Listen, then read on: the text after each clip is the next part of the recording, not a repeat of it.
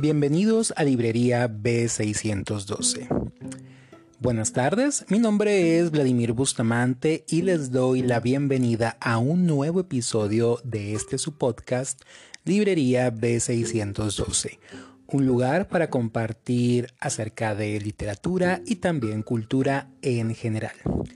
Y bien, Hoy continuaremos hablando de este especial de mi libro Perdonando a mis exes antes del fin del mundo. En el episodio anterior hablamos del primer jinete que trataba de aquellas relaciones donde sentimos que esa persona quiere con todos menos con nosotros mismos. Y es ahí donde hablamos un poco de lo que es el amor propio y cómo debemos de escogernos primero nosotros mismos. Hoy vamos a tratar un tema diferente. En el segundo jinete eh, decidí llamarlo Cuídate de las mosquitas muertas. Y para aquellos que me escuchen y no conozcan a qué se refiere mosquita muerte, perdón, mosquita muerta se refiere a cuando una persona se hace la víctima o se pone en un papel donde sería incapaz de realizar una acción mala contra alguien, pero después nos damos cuenta que esa persona puede llegar incluso a rompernos toda la vajilla, siendo que actuaba como que no rompe un plato. Esa sería la definición de mosquita muerta. Y yo sé que al escucharme ya están pensando en alguna persona que quizá actuó de esa manera, sobre todo cuando somos jóvenes, cuando estábamos quizá en la preparatoria o estábamos en aquellos años donde nos enamorábamos y llegábamos a idealizar a las personas, pero después nos dábamos cuenta de que podían llegar a hacernos mucho, mucho daño. Este es el segundo jinete y vamos a desmenuzar un poco lo que es el segundo capítulo de Perdonando a mis exes antes del fin del mundo. Y bien, todo comienza cuando Atena conoce a Guerra, que es, eh, bueno, digamos, su amor platónico desde que ella era joven. Siempre lo veía cuando visitaba a su hermana, cuando ella estudiaba medicina y podemos ver cómo ella creó toda una imagen alrededor de este hombre. Entonces, cuando llega a conocerlo eh, y Guerra se presenta como un hombre incapaz de poder amarla y de que es muy tímido y de que le cuesta expresar emociones, pues ella cae redondita, ¿verdad? Le cree todo absolutamente y cuando otras personas le muestran que realmente este hombre no es lo que dice ser, ella se rehúsa a creerles. Obviamente, al llegar el momento de la verdad, el golpe es duro y es ahí donde la desilusión nos duele bastante. Es aquí donde debemos aprender a ver las cosas de una manera más objetiva. Hace poco estaba leyendo algo muy interesante acerca de los vínculos fantasiosos. ¿A qué se refiere este término? Se refiere a cuando nos enamoramos del potencial que tiene una persona y no de lo que es realmente. Quizá ustedes se sientan identificados al recordar a un ex que cuando lo conocieron se dieron cuenta de que quizá tenía mucho potencial, podía llegar a, a, ser una gran persona, quizá ser un gran padre, un gran esposo, que esta persona nomás con que le echara tantitas ganas podría mejorar su situación económica y nosotros empezamos a crear un castillo en el aire alrededor de esta persona. Que digo, está bien, las personas pueden cambiar y ser mejores, pero debemos aceptar lo que es esa persona este preciso momento. El problema llega cuando nosotros queremos imponer estas expectativas fantasiosas y nos desilusionamos cuando el otro o la otra no se transforma en lo que nosotros queremos y es ahí donde nuestra ilusión se marchita, se acaba rotundamente, porque esta persona sí puede cambiar, pero a su ritmo, cuando ella lo decida, no cuando nosotros lo queramos.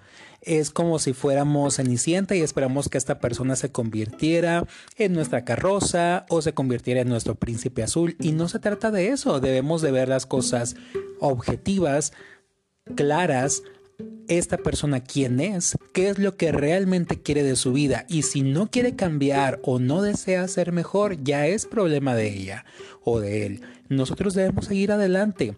Es, eh, en eso consisten los vínculos fantasiosos y la clave está en identificar el patrón para evitar este tipo de relaciones tan fantasiosas. Debemos enamorarnos, pero de la persona que tenemos enfrente, no de su potencial. Esto en lo personal a mí me costó mucho trabajo aprenderlo, pero una vez me di cuenta de esto, me ayudó a quitarme muchas vendas que tenía en los ojos y también a ser un poquito más condescendiente con las personas y también amarlas de una manera más genuina, porque las amas como, e, como son, con sus defectos, quizá con sus problemas también, y no por lo que llegarían a ser y por lo que llegarían a suplir en mi vida.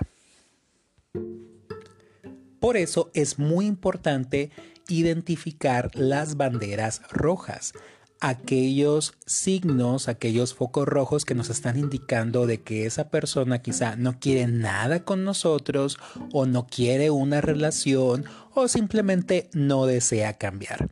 Que una persona diga de que es tímida, que no quiere y demás, créanme, en el momento que esa persona quiera, la timidez y los problemas de, socialización van a desaparecer cuando esa persona conozca a alguien de la que realmente eh, desee formar una relación. Entonces, mi recomendación ahorita es no te quiebres la cabeza queriendo una para que cumpla tus ilusiones o tus necesidades. Mejor enamórate de alguien real y juntos construyan algo verdadero, no solamente ilusiones o potenciales.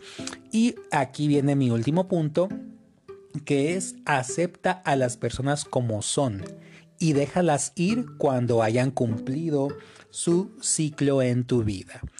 Bien, así como a Atena le costó mucho trabajo aceptar que Guerra no estaba enamorado de ella y le costó bastante tiempo, bastante sufrimiento, así ustedes también pueden de alguna manera aceptar después con el tiempo que esas personas ya cumplieron su propósito en nuestra vida, hacernos ver algo que nos chocaba o algo que quizá debíamos cambiar nosotros mismos y decir, bueno, gracias por lo que hiciste en mi vida, te dejo ir, te acepto y es todo.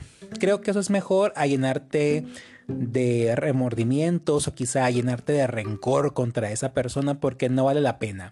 Esa persona hizo lo mejor que pudo, quizá no te quiso lastimar, por eso se puso una máscara, o quizá en su momento, pues sí, os quiso jugar contigo, nomás quería sexo, nomás quería pasar un buen rato, pero lo mejor ahorita es con uno mismo aceptar las cosas como son, dejar ir y quedarse uno con el aprendizaje. Si tú piensas, bueno, es que me lastimó, que me dolió y quieres seguir ahí, en ese sufrimiento, créeme, vas a seguir atrayendo otras personas como esa que te van a hacer lo mismo hasta que aprendas la lección. Y bien amigos, saben que eh, Perdonando mis exes antes del fin del mundo está disponible en mis redes sociales. Pueden mandarme mensaje y se los hago llegar a cualquier parte de México. También pueden leerlo en Wattpad en mi perfil. Me pueden encontrar como Vladimir Bustamante. Lo mismo en Instagram y en Facebook también como historias de Vladimir Bustamante. Les agradezco mucho por escucharme y saben que estamos pendientes. Nos vemos eh, pronto y tengan un excelente fin de semana. Bye bye.